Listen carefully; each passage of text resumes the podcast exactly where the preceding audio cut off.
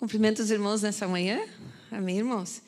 E realmente, né, aproveitar o tempo para que para que nós possamos voltar para os nossos lares, estar aqui às 19 horas. Então vamos abrir nossas Bíblias. Em Gênesis, no capítulo 18.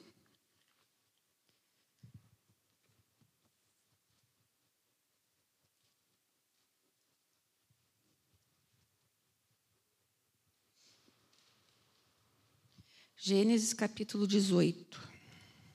Espera aí que eu marquei aqui, deixa eu tirar.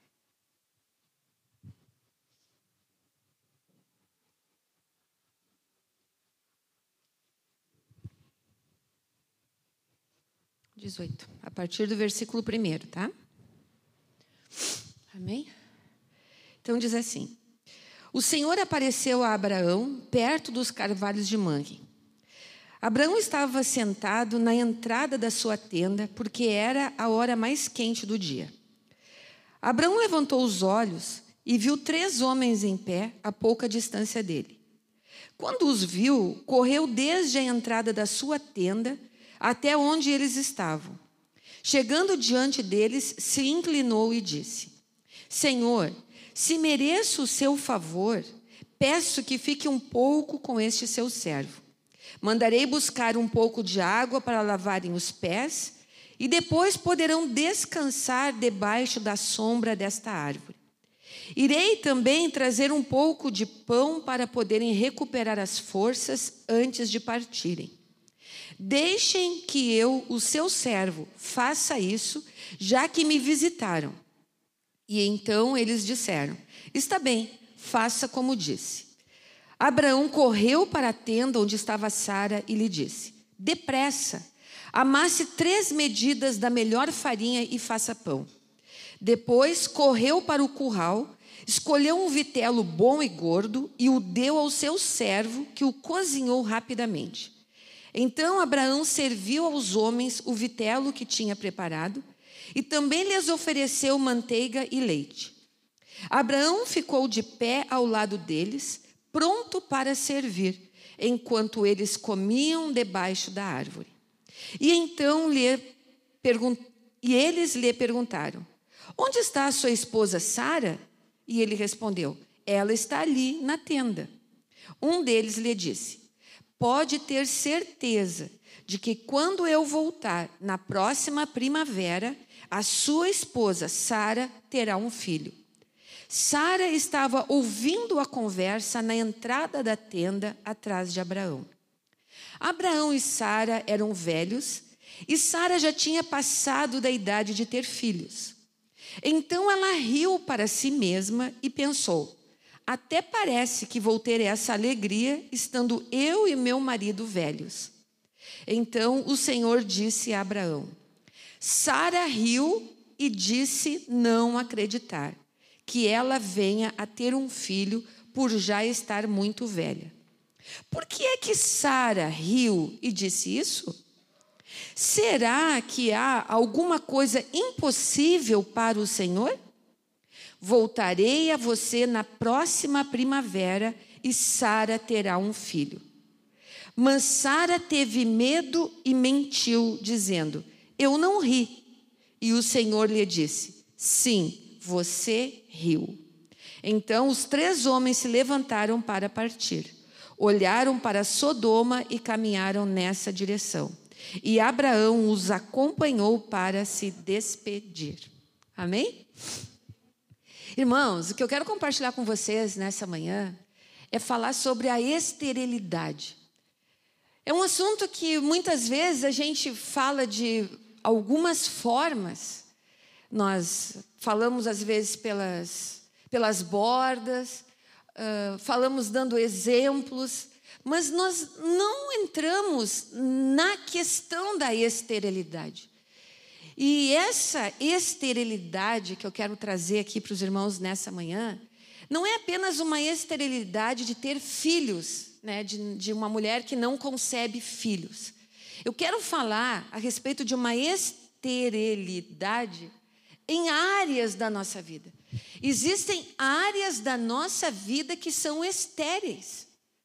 Nós não damos fruto e não damos fruto que permaneça.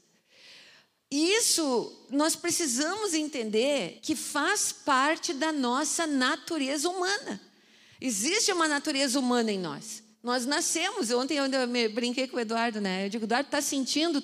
Bom, porque tu é um ser humano. Se nós fôssemos extraterrestres, nós talvez não sentiríamos, não viríamos, não. Por quê? Porque nós somos humanos. Só que nós nascemos com essa natureza. Existe uma natureza caída, sim, em nós. E o que, que essa natureza faz? Ela faz com que nós tenhamos áreas estéreis. E o fato de nós aceitarmos Jesus, ou o fato de nós termos promessas de Deus, somente isso não nos dá, não nos garante que as áreas sejam férteis em nós. Nós precisamos nos apropriar do que? Da graça que vem através de Jesus, para que nós possamos reconhecer as áreas e deixar que a graça venha sobre ela. Para quê? Para que ela possa dar fruto, para que ela seja frutífera. E esse fruto tem um propósito. Esse fruto não é para a nossa única alegria. Esse, nós, claro que nós nos alegramos, é óbvio que nós ficamos felizes. Nós queremos ter todas as áreas, e quanto mais áreas frutíferas nós tivermos, mais felizes e bem-aventurados nós seremos. Mas a palavra de Deus é muito clara. O fruto é para a glória de Deus. Então, se o fruto é para a glória de Deus, quem é que tem mais é, vontade, um maior desejo que as áreas na nossa vida sejam frutíferas? É Deus, não somos nós, porque estamos nele, mas Ele precisa estar em nós. E existe uma grande diferença nisso: estarmos nele e ele estar em nós. E, a, e quanto mais ele estiver em nós, quanto mais ele, ele estiver em nós, mais frutíferos seremos. Por quê? Porque mais da graça vamos receber, mais na graça vamos andar, menos cativeiro vai haver na nossa vida. Às vezes as pessoas dizem: Ah, mas hoje eu sou salvo, eu sou livre, não existe mais. Existe. É só olhar para as áreas. E aqui, eu quero dar esse exemplo de Sara. Por quê? Porque dá um exemplo lá em Gênesis, aparece depois lá em Êxodo, Deuteronômio, em Números, depois aparece Jesus falando, aparece Paulo falando, está nas cartas do Novo Testamento, nas epístolas, fala também sobre essa questão. Nós gostamos muito de dizer que somos descendentes de Abraão. Somos ou não somos? Somos descendentes de Abraão. Se nós somos descendentes de Abraão para as bênçãos, é sinal que existe algo que nós herdamos de geração em geração, ou não existe? É, nós precisamos raciocinar, irmãos. Nós precisamos raciocinar espiritualmente. Sim, mas nós precisamos usar a nossa capacidade intelectual para analisar as questões também da Bíblia. Se nós somos descendentes de Abraão para as bênçãos, existe uma algo que vai passando, bênção que vai passando de geração em geração, em geração, em geração até chegar em nós. Então nós herdamos as bênçãos, mas nós herdamos maldições também. E as pessoas não gostam de falar sobre as maldições que nós herdamos. Ah, tem pessoas que dizem que nós nem herdamos maldições. Mas nós herdamos. Porque nós não vamos herdar bênção se nós não acreditamos nisso que nós herdamos maldições. Agora, se nós herdamos lá de Abraão, lá de Gênesis, o primeiro patriarca foi Abraão. Se nós herdamos, nós não vamos herdar dos nossos pais que estão aqui próximos. Não vamos herdar dos avós, dos tataravós, que são linhas diretas que nos perseguem. Sim, nós herdamos. E ontem o que o irmão Juliano trouxe aqui, o que o Juliano fez, aquela, eu escrevi aqui, as marcas do cativeiro. Irmãos, nós precisamos atentar para as marcas do cativeiro. Por quê? Porque essa conta vai ser cobrada. E a primeira pessoa que vai cobrar essa conta de nós será Deus. Deus chegará, nós chegaremos um dia na presença de Deus. na presença do tribunal, porque nós vamos passar sim. E o Senhor Deus vai dizer para nós: olha, eu dei a você tantos talentos. O que que você fez com esse talento? E aí você vai dizer: não, eu não fiz porque o pai fez aquilo, porque a mãe fez aquilo, porque o meu patrão fez isso, porque o filho fez aquilo, porque o tio fez não sei o quê, o pastor fez não sei o quê. Deus não vai aceitar, porque Deus conhece o nosso interior. O Senhor conhece as motivações do nosso coração. O Senhor sabe, conhece a nossa natureza.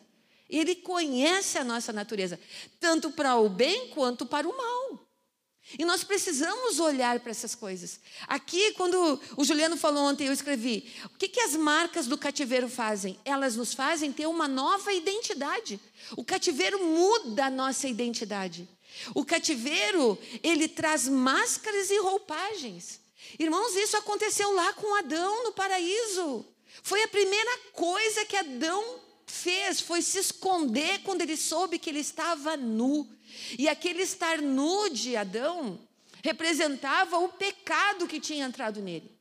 E ele se deu conta que estava nu e ele sentiu vergonha e ele se escondeu.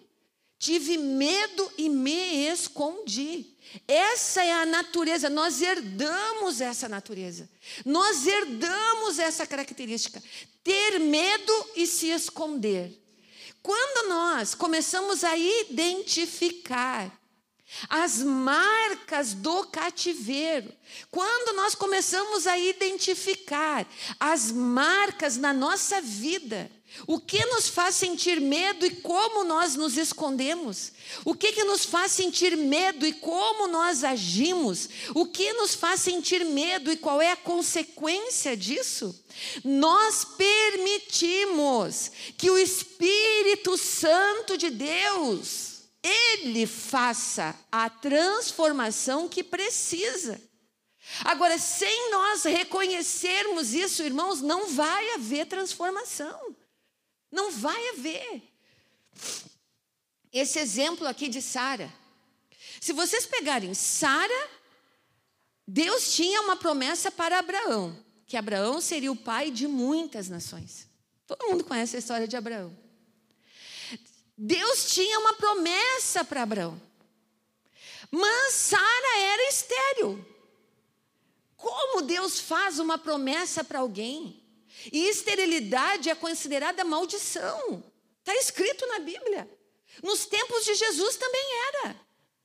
Hoje não se fala mais nisso. Eu não sei se é ou não, eu não posso afirmar, mas até o tempo de Jesus claramente era maldição. Mas as, o, a, os cristãos riscam algumas coisas da Bíblia, né? Os cristãos riscam algumas coisas. Que tipo de cristão é esse que risca? Eu tenho dúvida. Porque o único que quer esconder a mentira é o diabo. O diabo quer esconder a mentira dele e quer transformar a verdade de Deus na mentira que é dele. Então tirou-se. Mas vamos pegar até Jesus, então. Até Jesus, esterilidade era maldição. Como é que Deus chega para Abraão e diz: Abraão, você vai ser pai de muitas nações? E Sara era estéril. Sara se precipita, chama Agar, sua escrava, sua serva, e oferece para Abraão e diz: Abraão, daqui vai sair a tua descendência. E nasce Ismael. Deus não cortou Ismael do mapa, não mandou Ismael morrer. Abraão criou Ismael até. Eu, eu, eu fiz uns cálculos que dá ali até uns 14, 15 anos a idade que Isaac nasceu. Não sei se fiz certo a minha conta, mas foi um cálculo que eu fiz. E aí, aparecem esses homens, e um deles aqui é uma teofania, né? eram anjos, e um desses anjos era o próprio Senhor Jesus, que apareceu ali para Abraão e disse: na próxima primavera, ó as estações, né? Primavera é tempo de semear. Na primavera, a sua semente, você vai dar luz à sua semente, nascerá o filho. E Sara, o que que Sara disse? Riu. Mas olha por que, que ela riu. Porque ela teve medo. Ela teve medo e mentiu. Sara, você riu. Não, não ri. Estava dizendo para o próprio Deus que não tinha feito. Pensa isso. Adão fez isso para Deus. Adão chegou e disse: Não, eu estou escondido aqui, mas sabia quem era Deus, que conhece, que olha, que enxerga, que está em todos os lugares. Aí vem Sara e diz: Não, não, não ri. Riu sim. Mas apesar do teu riso, Sara, daqui a tanto tempo você vai ter um filho. Primeiro patriarca. Segundo, Isaac. Rebeca. Estéreo. Será que é coincidência isso? Estéreo. Passa seu tempo, oram, oram, e a palavra de Deus diz que Isaac se cansou de orar pela gravidez de Rebeca. Porque Isaac sabia que ele era patriarca, que ele daria sequência a essa descendência. A palavra de Deus diz que ele cansou de orar. E em um determinado momento, no tempo de Deus, Rebeca dá a luz, Esaú e Jacó, e ainda Esaú e da Deus fala para Rebeca: olha, mas o menor dominará sobre o maior. Ainda inverteu. Olha, irmãos, o quanto nós precisamos entrar nesses detalhes da Bíblia. Deus inverteu dentro do ventre. Só Rebeca sabia que, que Jacó dominaria sobre Esaú. Esaú era o primogênito, mas Deus não se agradou do coração de Saul. E eu já tenho uma pregação, pastor, sobre Caim e Abel. Deus me deu. Eu estava preparando uma e o Senhor estava me dando a outra. Então, o dia que quiser me escalar, pode me escalar. Porque ele disse que eu tinha que pregar aqui, que eu não pregava, que eu não pregava. Hoje eu vim pela misericórdia, porque ele está cansado. E aí eu digo: não, se Deus me der a palavra, eu vou. Então eu vim. Mas agora, se quiser me botar, pode Irmãos, e o que, que aconteceu? Deus sabia do coração de Esaú. E Esaú dominou sobre Jacó e todo mundo conhece, não? Aí, o terceiro patriarca. Ele é Deus de Abraão, ele é Deus de Isaac e ele é Deus de Jacó. A esposa de Jacó, que ele tinha amado, porque ele amou Raquel. Ele foi enganado por Labão e Labão deu Lia para ele. E ele teve aquele monte de filho com Lia. Depois é, serviu Labão sete anos por causa de Raquel, mas ganhou Lia. Aí Labão deu Raquel para ele, disse: Agora tu me serve por mais sete. E ele ficou servindo, mas o amor de Jacó era por Raquel. Raquel era era o quê? Estéreo. Será que é coincidência isso? O terceiro patriarca. O que, que, é isso, gente? Aí vem, vem Bila, uh, vem Leia, tem filhos com Leia, depois vem Bila, depois vem Raquel, depois vem Zilpa, e ele vai tendo as filhos, e aí Raquel só consegue ter dois filhos, e a que tem menos filhos é Raquel. Irmãos, Jesus veio da descendência de Judá. Hoje nós vamos estudar, é o mês de março. Hoje nós vamos estar entregando o mês de março. Jesus veio da descendência de Judá. Se você estudar Judá na Bíblia, Jesus não veio da descendência de José. José é o bim bam, né? Todo mundo quer ser José, né? Ah, porque foi lá, porque fez até se esquece do tempo de prisão, do choro, da dor, da traição dos irmãos, mas o, o glamour lá do José, todo mundo quer ter. Mas Jesus não veio dessa descendência, Jesus veio da descendência de Judá. Judá foi um dos piores exemplos dos filhos de Israel. Foi ele que mandou, foi ele que quis matar, foi ele que quis sujar a roupa de sangue, foi, eu que, foi ele que deu as ideias, foi ele o mais cruel, depois o que ele fez com Tamar, depois o que ele foi fazendo. Irmãos, e Jesus veio dessa descendência. Então, o que, que chega aqui para nós? Oh, Deus maravilhoso, está tudo perfeito, aceitei Jesus. Dois mais dois é quatro, com flores. Não é assim que acontece. Não é. Nós continuamos. Qual é a diferença? O que, que diz ali em Gálatas? Em Gálatas diz que existe uma alegoria entre Agar com Ismael e entre Sara com Isaac. Existe uma alegoria. Agar e Ismael representam a lei, representam a escravidão. E Sara com Isaac representa a graça, a liberdade que vem deles, de nós estarmos no reino. Irmãos, a grande diferença, a única diferença, a maior diferença é que sobre nós existe graça. Agora, o que, que nós fazemos com a graça? Se nós continuamos vivendo cativos, se nós não damos fruto. Hoje, se perguntar para uma pessoa comum, comum, do nosso meio, pode ser para mim, eu me acho muito comum. E as pessoas se frustram comigo. E até o pastor se frustra comigo às vezes, porque eu sou comum. Não adianta me botar em um lugar que eu não estou, que eu não quero estar também. Eu sou uma pessoa comum. E, se a pessoa chegar bem perto de mim e quiser me conhecer, ela vai se frustrar comigo, porque eu sou uma pessoa comum, eu sou uma pessoa normal. O que, que acontece conosco? Qual é a diferença? É a graça. É a graça, é a graça, é a graça que vem sobre nós. Agora, se eu começo a fazer como Sara. Sara representa a graça, representa a liberdade. Mas existia um cativeiro. Ela estava num cativeiro de mentira, num cativeiro de esterilidade.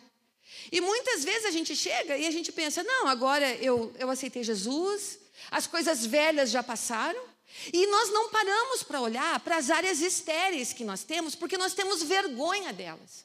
Nós olhamos e a gente olha para o outro e parece que o outro não tem área estéreo nenhum. Ele posta as fotos, ele anda num carro, ele bota boa roupa, ele beija a esposa quando está na igreja, ele abraça o filho. Parece que está tudo perfeito ali. E aí tu olha para a tua vida, tu olha para dentro de ti, tu te dá conta que isso não aconteceu, que aquilo não aconteceu, que aquilo não aconteceu. Hoje, irmãos, era isso que eu ia falar. Hoje tem pessoas do nosso meio, pessoas comuns, que elas só se preocupam em trabalhar, ganhar dinheiro, comer, vestir e ter dinheiro. Trabalhar, comer, vestir, adquirir bens materiais e ter dinheiro. A vida dela circula na área financeira. Só isso.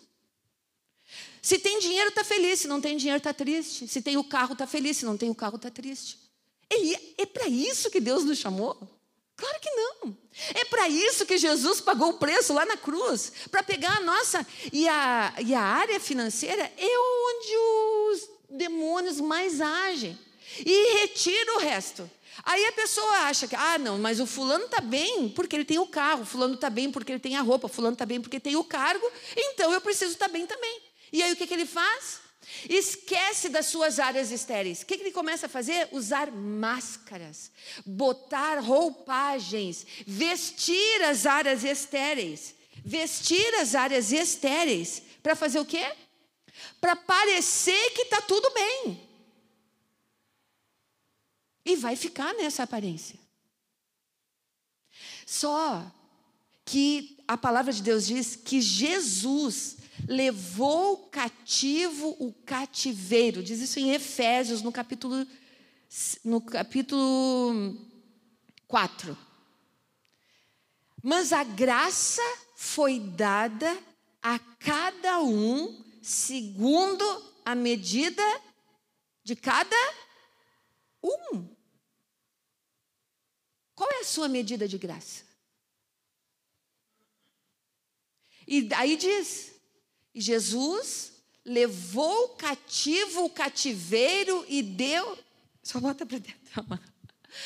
Uh, obrigada, Maria.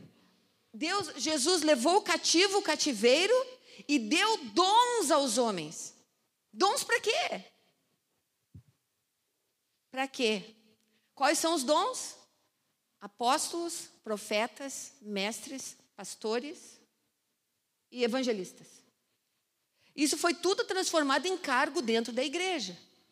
E aí eu vou entrar na área do pastor e aí depois ele conversa comigo. Mas eu não acredito que isso é só para cargo dentro da igreja.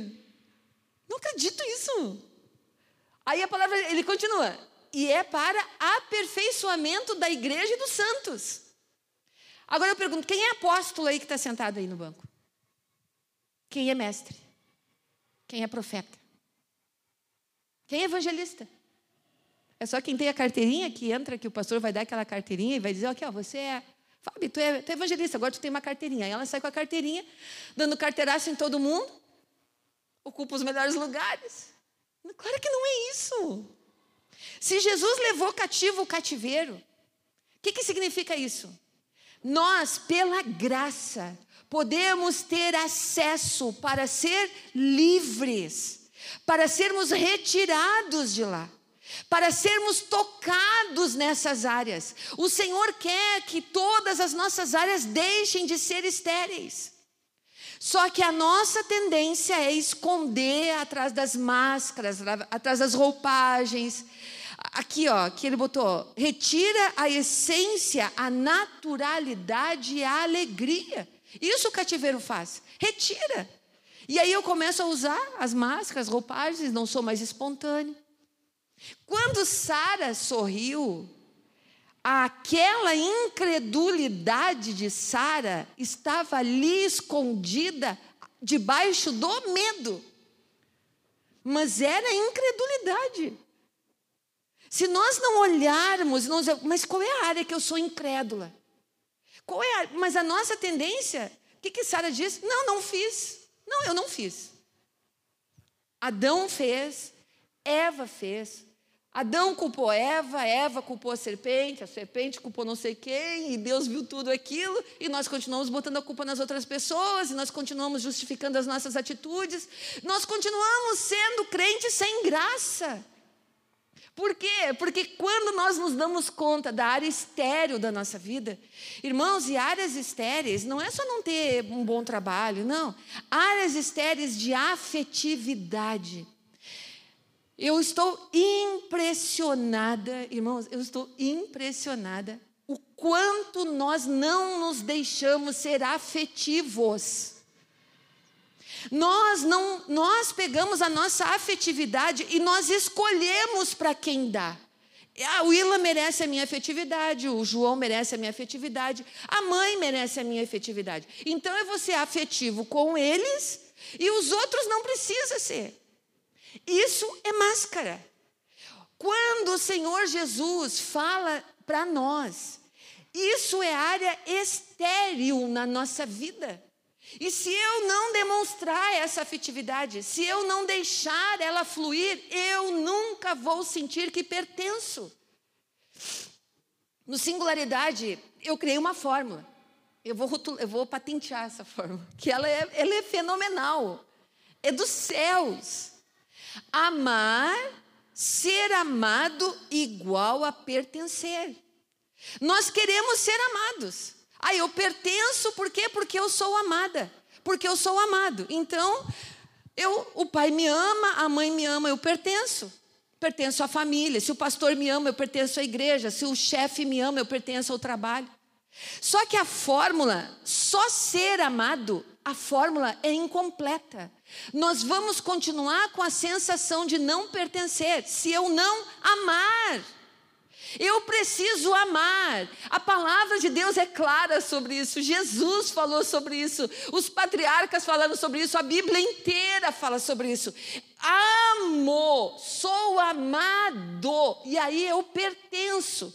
Se eu amo meu irmão, e o meu irmão me ama, eu pertenço à igreja. Se eu amo meu pai e o meu pai me ama, eu sou amado da minha família. São áreas de esterilidade.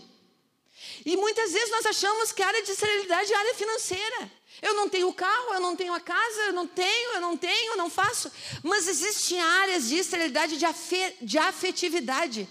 Pessoas que não servem na igreja porque não têm afeto pelos irmãos. Não consegue ter afeto. Isso aí é uma área de esterilidade.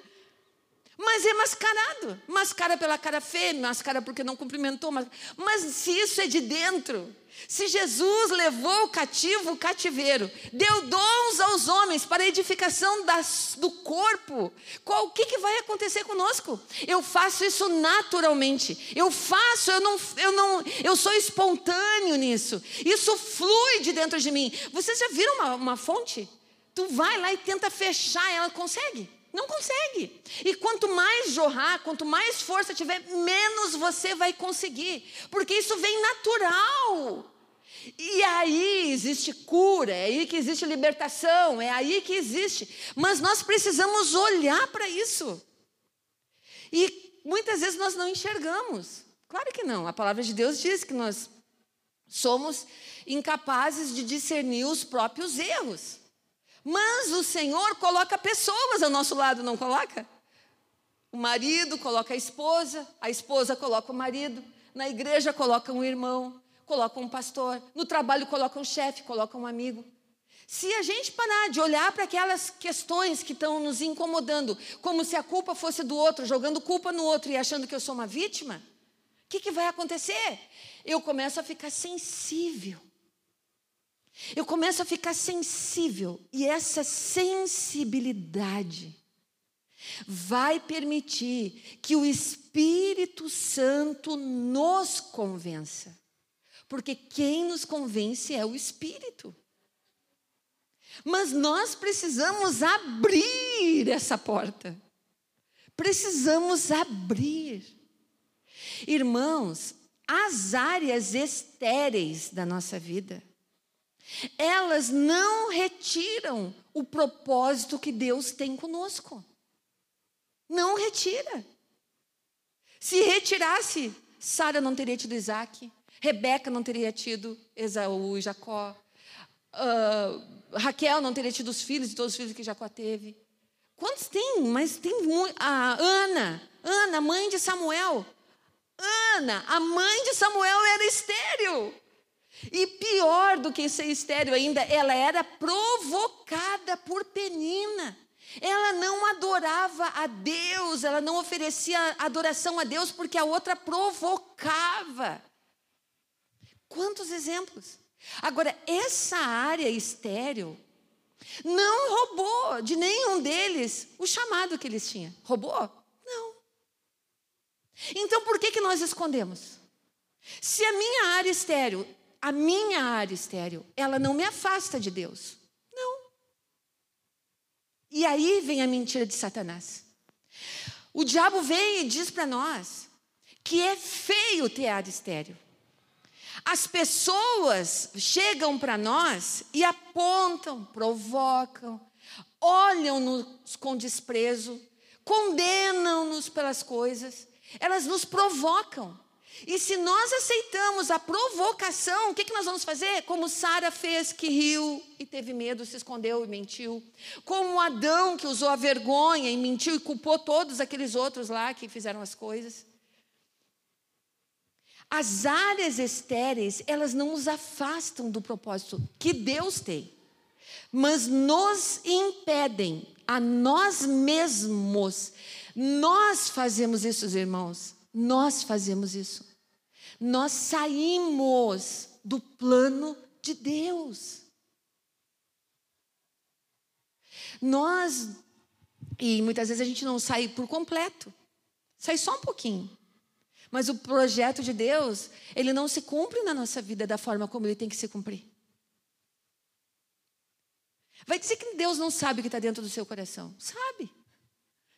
Só que você acha que o que está dentro do seu coração você é bom. Você só tem um problema. Para Deus não é problema, para Deus é pecado. Deus dá nome para isso. E Ele quer nos convencer desse pecado. E quanto mais Ele nos convence do pecado, mais graça existe na nossa vida. E quanto mais graça existe na nossa vida, mais unção flui de nós. E quanto mais unção flui de nós, mais gratidão nós temos no nosso coração. E quanto mais gratidão nós temos no nosso coração, não é a circunstância que vai dizer como eu sou, para onde eu vou. Não. É Deus que vai dizer. E aí nós vamos vivendo a vida cristã de graça em graça, de fé em fé. Mas nós precisamos olhar para a área estéreo. Então fecha teus olhinhos aí onde você está agora. Fecha.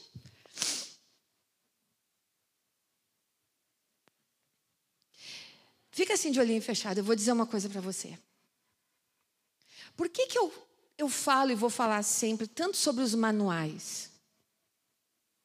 Porque o manual, Passo um faz isso. Passo dois faz aquilo. Dez passos para sair da pobreza.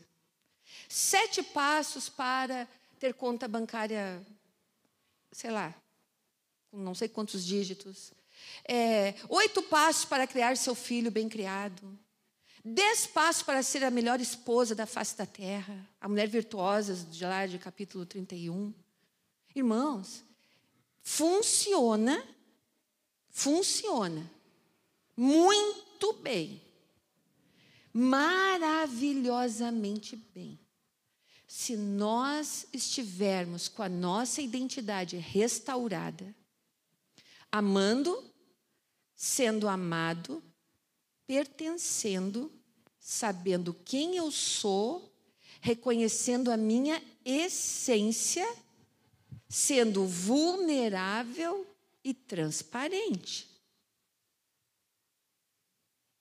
Se eu camuflo as minhas áreas estéreis debaixo da mentira, debaixo da vergonha, debaixo do engano, posso fazer 100 passos durante 365 dias do ano. Aquele ano funciona. No próximo ano você cai. Porque a sua essência você não conhece. Deus nos chamou como essência. Quem somos? Não pelo que fazemos. Quando nós sabemos e temos lá dentro de nós quem eu sou, sabendo das áreas estéreis que tenho, sem excluir pessoas, sem rejeitar pessoas, sem excluir situações, sem rejeitar situações. Tomando posse daquilo que é meu, a minha herança em Deus. Vulnerável. O quebrantamento vem da vulnerabilidade. Quanto mais vulnerável eu sou, mais quebrantado eu sou. Deixa o Espírito Santo de Deus mostrar para você nessa manhã. O Senhor não nos quer com áreas estéreis. E se você está com medo de alguma coisa, se você está mentindo sobre alguma coisa, se você não está enxergando alguma coisa, pede para o Espírito. Espírito Santo, mostra para mim. Senhor, me convence, Senhor. Não quer dizer que ele convence, a gente pede perdão e vai ficar tudo mudado. Não. Aí inicia-se um processo. O Senhor Jesus levou cativo o cativeiro. Não tem mais por que estarmos escravizados. Não tem mais por que estarmos amarrados, não tem mais por que estarmos atados, não tem mais por que estarmos travados. A nossa mentalidade tem que mudar, os nossos sentimentos têm que mudar, a nossa tenda tem que alargar, as estacas têm que se firmar, mas só acontece isso se eu sou, se eu sou, se eu sou, se eu sou. Nós não somos 100% errados, não. Mas nós precisamos olhar as áreas. A área cativa não diz quem eu sou. Não é a área cativa que diz quem nós somos. Mas a gente acha que é. A gente acha que a área cativa diz quem eu sou. E que eu vou ser amado mais ou amado menos por causa dela. Então ela tem que ser escondida. Ela tem que ser camuflada. Imagina se descobrirem que eu sou preguiçosa. A irmã Sandra é preguiçosa. Imagina se descobrirem que eu sou orgulhosa. Meu Deus! Eu não posso ver meu pai e minha mãe na minha frente. Eu não suporto nem o cheiro deles. Imagina o que vão pensar de mim. Aí então vai lá e bota um monte de perfuminho no pai e na mãe. Mas o sentimento dentro do coração continua o mesmo. O que, que adianta? É cativeiro, é área estéreo. Agora, quando a gente reconhece isso, Senhor, eu não suporto o cheiro dos meus pais, nem o cheiro, nem ouvir a voz, quanto mais sentir o cheiro. Senhor, mas faz algo dentro de mim, Senhor. Senhor, faz algo dentro de É uma área de cativeiro. Eu não posso viver cativa por isso. Por quê? Porque eu não vou amar, eu não vou ser amada, eu não vou sentir que faço parte de nada.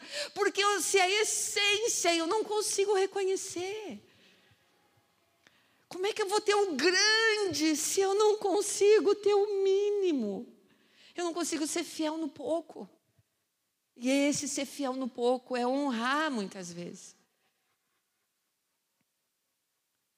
Então, as áreas, como Sara, e aqui só dei um exemplo, e a oração que eu tenho feito, irmãos, é para que as raízes, as áreas estéreis, elas sejam molhadas, elas sejam irrigadas, elas sejam tocadas pela chuva da graça.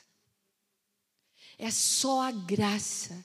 Eu só estou aqui hoje pela graça. Tem irmãos que estão bem perto de mim que sabem. Eu só estou aqui pela graça. É graça. Eu reconheço a minha fragilidade, eu reconheço meus erros, eu reconheço. Às vezes eu reconheço mais do que devia, até porque eu sou aquele outro lado. E eu vi, mas aí o Senhor vem e diz: Não, é a minha graça, é a minha graça que te basta, é a minha graça que te basta, é a minha graça que te basta, é a minha graça que te basta. E eu acredito nisso, e a graça vem vindo, e a graça vai enchendo, e a graça vai enchendo, e a graça vai enchendo, e enche, explode de graça. Mas é isso que vai fazer, Giovanni, não é outra coisa que faz a nossa vida ser vida, se não for graça. Não é lugar, não é modo, não é tempo, é graça, é graça, é graça, é graça. Sara esteve diante de Jesus, Sara viu Jesus, Sara ouviu a voz de Jesus e ela mentiu para Jesus. Não, não ri. Claro que tu riu. Mas aqui, Sara, não te preocupa. Porque o plano que eu tenho para ti é maior do que esse medinho aí que tu está sentindo. O plano que eu tenho para ti, Sara, o plano que eu tenho para vocês, como patriarcas, é maior, é maior, é maior, é maior. Então, Sara, esse medo que tu está sentindo, essa risada que você está dando, não é isso que vai roubar o propósito, não é isso que vai mudar você. Eu amo você, eu escolhi você, está no meu coração você. Você não precisa precisa fazer máscara para você, você não precisa fazer roupa para você, você não precisa nada disso. Confia na graça, confia em mim, coloca teu coração, deixa que eu faço todas as coisas. Isso é viver de graça. É isso que é viver de graça. Não é aquilo que nós fazemos, não, é aquilo que Ele faz.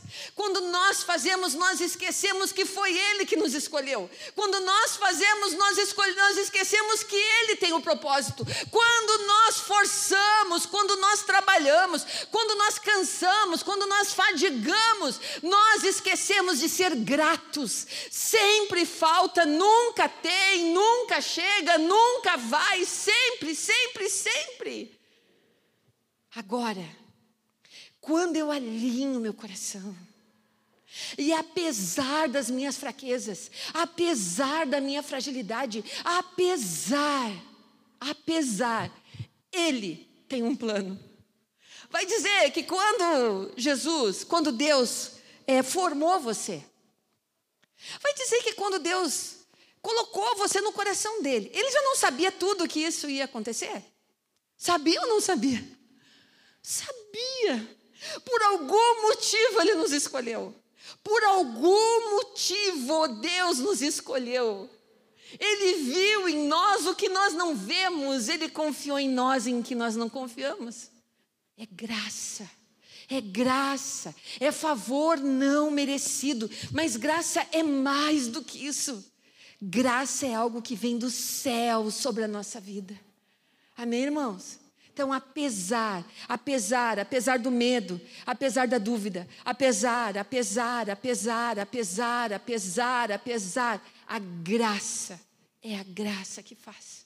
Mas nós precisamos ter o nosso coração aberto, nós precisamos ter o nosso coração disponível disponível, diz Espírito Santo, mostra. Espírito Santo, mostra. Senhor, eu não quero isso. Nós precisamos dizer que não queremos. E Ele mostra. E a gente diz, eu não quero. Senhor, eu não quero. As coisas que nós herdamos. E nós herdamos, irmãos. Nós herdamos. E isso que nós herdamos, o que, que nós fazemos com isso? Nós colocamos na presença de Deus. Senhor, eu herdei isso.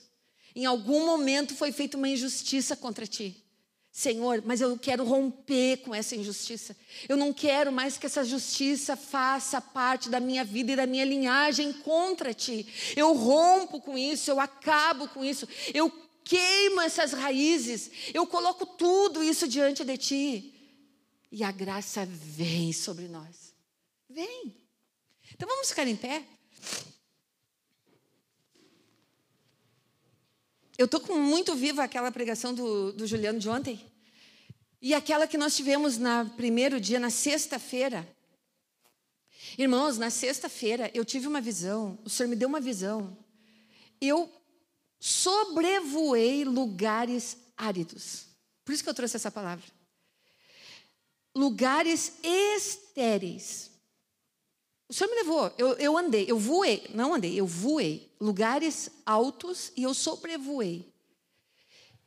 E só que nesses lugares áridos e estéreis tem vegetação. Nesses lugares tem animais, tem vida nesses lugares. Só que é uma vida árida. É uma vida é, que condiz com aquela aridez. Não sei se eu consigo explicar isso. E quando eu estava sobrevoando e vendo tudo aquilo, o Espírito Santo começou a colocar no meu coração: pede água, pede água, pede chuva, pede chuva. E eu ia. Aonde eu ia passando, eu ia pedindo chuva. E eu enxerguei famílias, eu enxerguei situações, eu enxerguei lugares estéreis. Mas nessa esterilidade tinha brotava. Mas brotava o quê? Vamos ver o que, que tem lugar estéreo? Cactos. Né? Alguém consegue chegar perto de um cactus? Se você não sabe, eu tenho várias plantinhas de cactos lá em casa para mostrar para vocês. Ninguém chega perto de um cactus. Tem tanto espinho e é uma fincada tão forte que a gente não consegue tirar. Lugar estéreo tem cactos, cactus da flor. Sabia que cactus da flor também? Mas ninguém consegue chegar perto por causa que os espinhos não deixam. Nesses lugares tem aquelas cobras, tem corujas, Está tudo lá nesses lugares estéreis. Então tem vida. Mas não é a vida que Deus quer para nós. Não é. Não é. E quando ele me dizia, pede água, pede água. E eu ia pedindo, e era para ele que eu estava pedindo água. Senhor, manda água. Senhor, manda água, manda água. Eu nem dizia chuva, porque não sabia de onde é que a água ia vir, se ia vir por baixo, se ia vir por cima. Eu já dizia, manda água, manda água, manda água, porque existem leitos embaixo, né? Às vezes a gente pede água de cima, é chuva, mas e os leitos que estão encobertos? A água pode vir de baixo também. Senhor, manda água, manda água, manda água, manda água, manda água. E eu sentia que o Senhor estava mandando água. Áreas estéreis são áreas áridas. Vamos pedir água para as nossas vidas e aqueles irmãos que não puderam estar aqui. Vamos orar, irmãos, vamos colocar diante de Deus. Vamos crer nisso. Mais do que expulsar demônio, mais do que mais, mais. É o nosso coração estar ali. É o nosso coração dizer: Senhor, eu quero essa graça. Amém? Então fecha os olhinhos aí onde você está. Glória a teu nome, Jesus. E deixa o Espírito Santo de Deus, deixa ele mostrar, deixa vir água. Deixa vir água, água, água. Você não sabe de onde ela vai vir. A água pode vir da chuva, mas ela pode vir dos leitos subterrâneos. Ah! Os leitos subterrâneos. Oh, surinimianda lamai, surinimianda lamai. Muitas vezes nós esperamos a água da chuva que vem de fora. A água da chuva vem de fora, de um ambiente externo. Mas os leitos encobertos, os leitos subterrâneos vêm de um lugar interno. E esse lugar interno é o seu próprio coração, a sua própria alma. Já tem ali, já está ali aquela água cristalina. Não precisa ser muito profunda, não, pode ser rasinha, que passa sobre aquelas pedras, que corre sobre aquelas pedras, uma, uma água que refresca, uma, alma, uma água que refrigera a alma, ela está ali, mas ela precisa de um lugar, de um espaço para verter como uma vertente, como uma vertente, como uma vertente. Oh Espírito Santo de Deus. Ah, Senhor, Senhor, são teus filhos que estão aqui, Senhor. Refrigera, Senhor.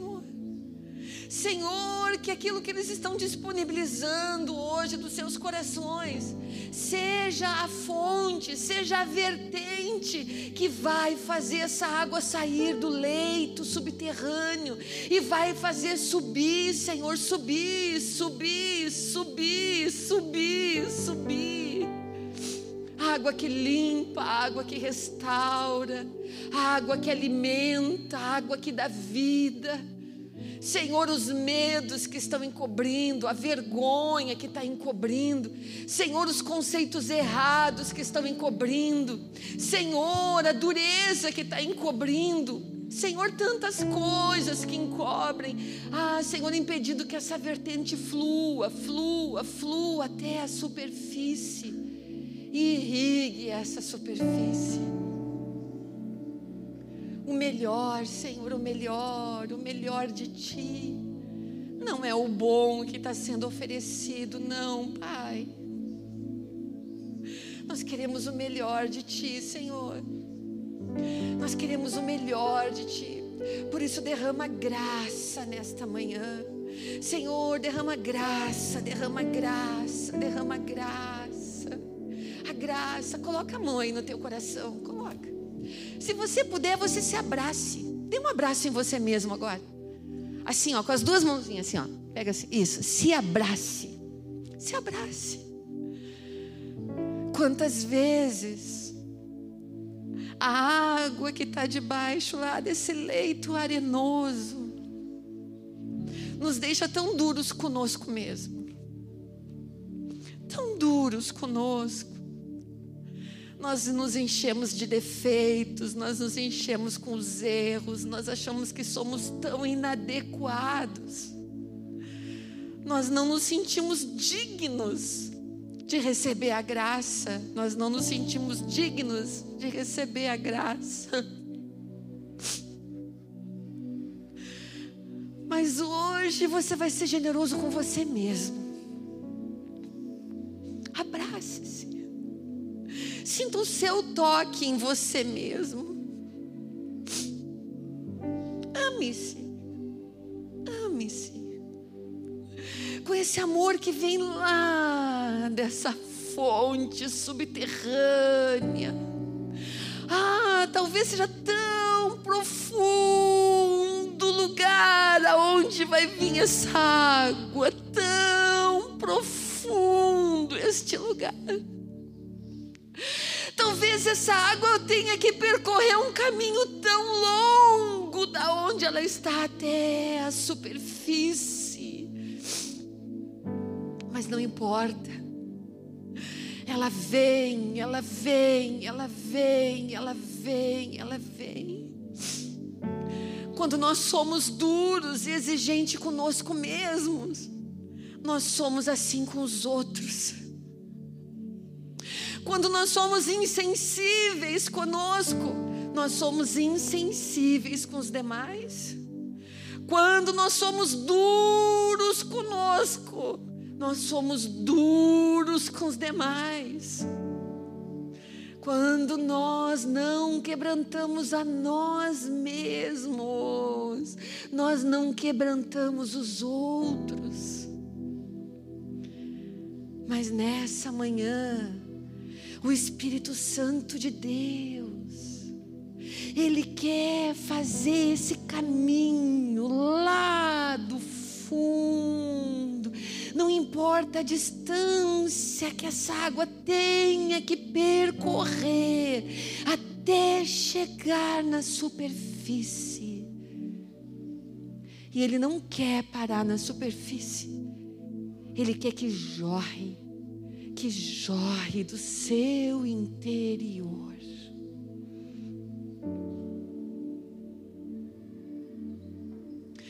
Oh Senhor, Senhor, Senhor, Tu és a fonte, essa fonte está lá no nosso interior, ela vem conosco no nosso nascimento deixa jorrar a fonte. Você foi escolhido desde antes da fundação do mundo. Você não foi escolhido no dia em que você aceitou. Você já era escolhido. Você já era escolhida. Deixa essa fonte, deixa ela percorrer o caminho, deixa, deixa, deixa, deixa ela molhar os lugares áridos. Deixa, deixa essa aridez dessas plantas serem arrancadas.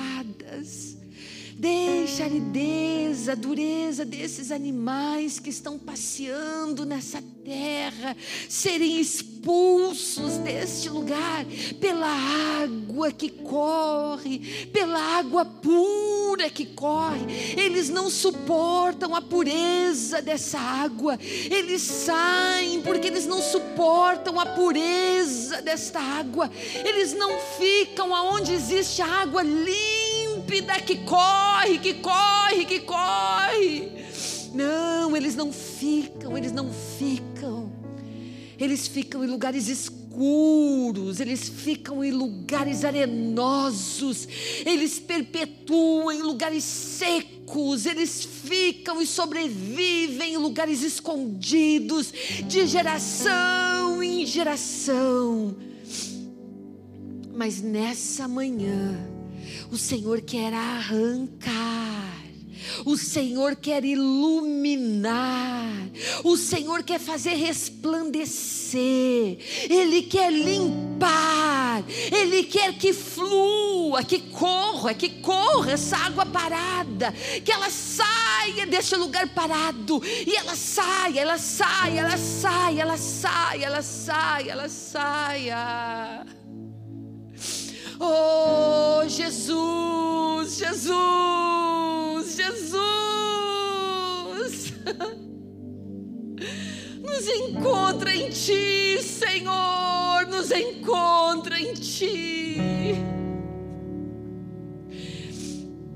E se você for bem ousado, bem ousada, e deixa essa água subir, deixa ela subir, subir, subir, subir, até o lugar onde você possa nadar, onde você possa boiar, aonde seus pés não toquem o chão.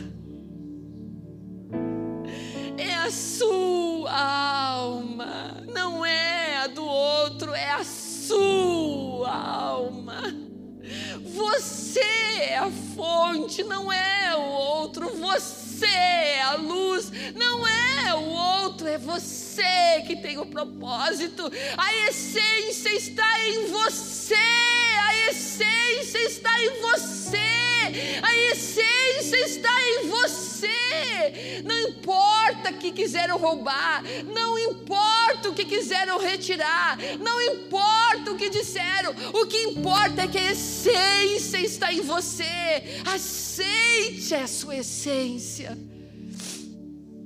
Aceite a sua essência. Ah, e você pode ver estes lugares drenados. Se você tiver visão aberta, e eu oro para que você tenha neste momento, que a sua visão espiritual se expanda, que a sua mente se expanda, que sua audição se expanda e você possa ver com os olhos espirituais os lugares drenados da sua alma. Que você possa ver, ah, sim, a vegetação verdejante dessa alma. Que você possa ver os animais, as partes vivas dessa alma. Ah, que você enxergue o seu interior como Deus enxerga. Ele plantou no seu coração sementes de vida, que no seu tempo frutificarão, que no seu tempo certo germinarão, que no seu tempo certo darão fruto. Enquanto isso, você se delicia com Ele. Enquanto isso, você se agrada com Ele. Enquanto isso, você agrada o reino dEle. Enquanto isso, você agrada os filhos do reino. Enquanto isso, você é, sim, ah, uma videira verdejante. Oh, Jesus. Raízes profundas, Senhor. Nós te louvamos, Pai, nesta manhã. Exaltamos e glorificamos o teu santo nome, porque só o Senhor é Deus. E não existe outro Deus além de ti. Mas nessa manhã nós queremos te chamar de Pai. Senhor Jesus, tu és o nosso primogênito, o irmão primeiro. Tu és sim o filho do Pai, como nós somos os filhos do Pai. Santo Espírito, o Senhor tem a primazia no nosso coração. Nos perdoa, Senhor, porque muitas vezes não compreendemos, não entendemos. Mas nós somos Deus. Nós queremos sim refazer nossa aliança contigo nesta manhã. Uma aliança de vida. Uma aliança de vida. Mas a primeira vida que eu quero dar valor é a minha vida. Fala para Jesus nessa manhã. Fala para o Santo Espírito nessa manhã. Não com amor egoísta não com aquele amor que espera receber algo em troca. Não com aquele amor que se ressente, que exige, que cobra. Não. Mas com aquele amor sublime, que é cheio de misericórdia, que é cheio de compaixão, que é puro. É com esse amor que o Senhor quer que você se ame. Ame-se. Você é digno. Ele já mostrou que você é. Você já está no reino. Você já está no reino. Você já está no reino. Jesus, maravilhoso Senhor.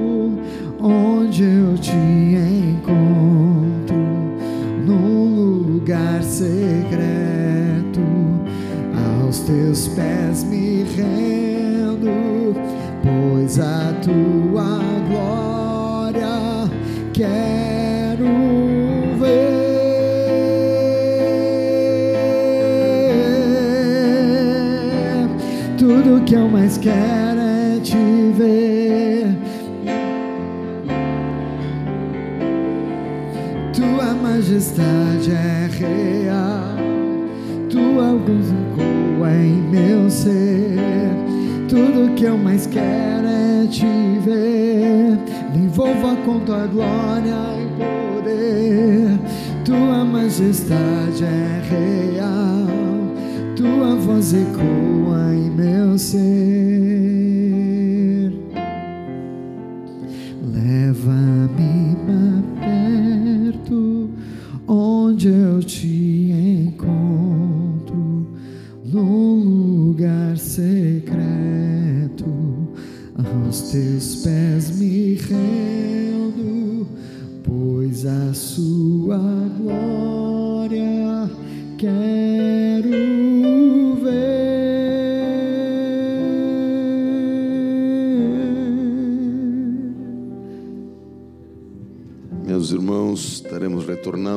lares.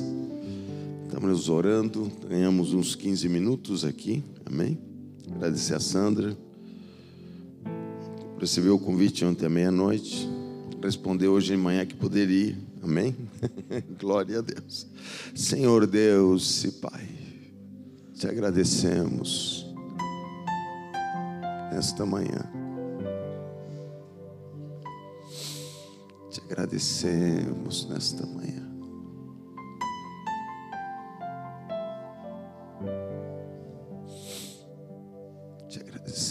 abençoa, oh Deus. Abençoa teus filhos, Senhor, que estão retornando aos seus lares em paz.